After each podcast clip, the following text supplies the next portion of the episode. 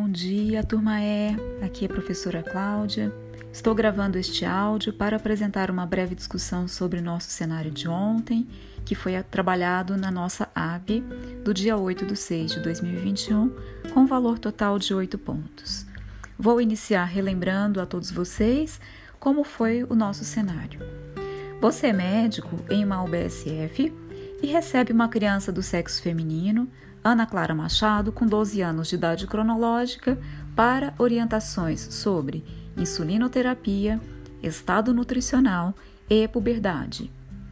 Mãe refere que sua filha foi diagnosticada com diabetes mellitus tipo 1 há 4 anos e, desde então, recebe insulina NPH e regular como tratamento. Refere que está preocupada com Ana Clara, pois está apresentando hiperglicemias e emagrecimento há alguns meses. Informa que o broto mamário M2 surgiu aos 10 anos e meio de idade, porém sem progressão do aumento das mamas.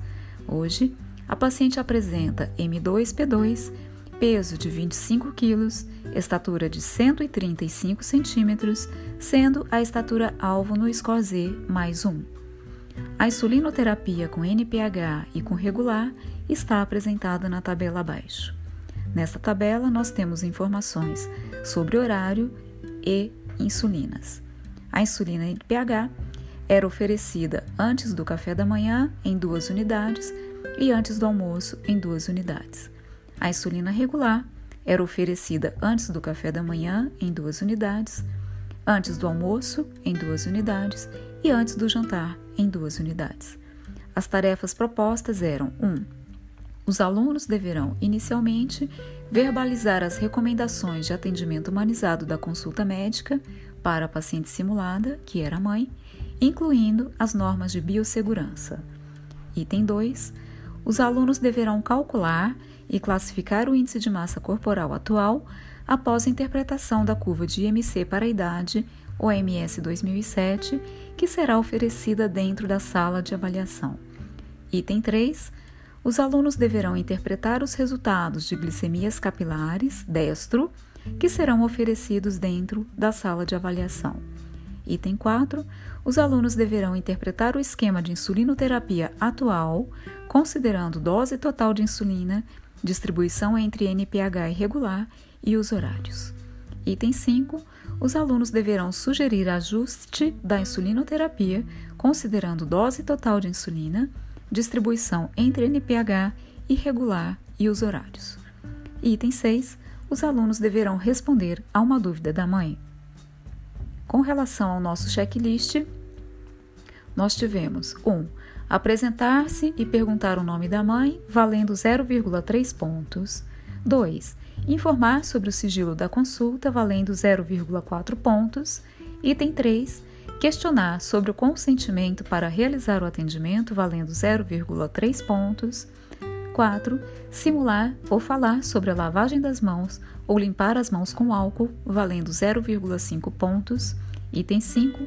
Calcular corretamente o valor do índice de massa corporal, chegando ao valor aproximado de 13,7, valendo 0,5 pontos. Item 6.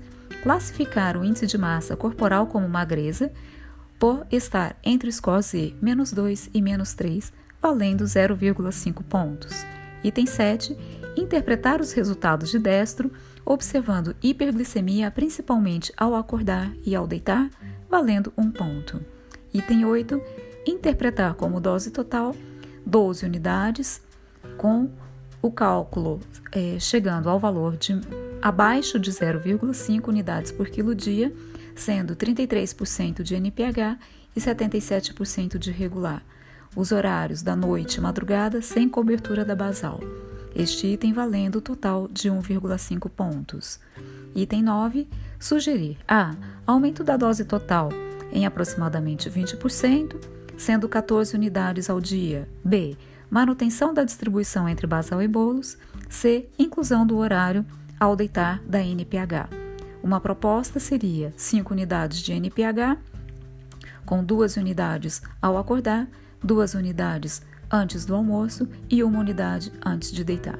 e mais 9 unidades de insulina regular, podendo ser distribuídas igualmente entre as três principais refeições, sendo 3 unidades de regular antes do café da manhã, 3 unidades de regular antes do almoço e 3 unidades de regular antes do jantar. Esse item valeria então 1,5 pontos. E o último, informar a mãe que provavelmente a parada do desenvolvimento da puberdade, a magreza e a baixa estatura seriam secundários ao tratamento inadequado com a insulinoterapia. O valor total deste último item seria o de 1,5 pontos. Um abraço a todos e até breve.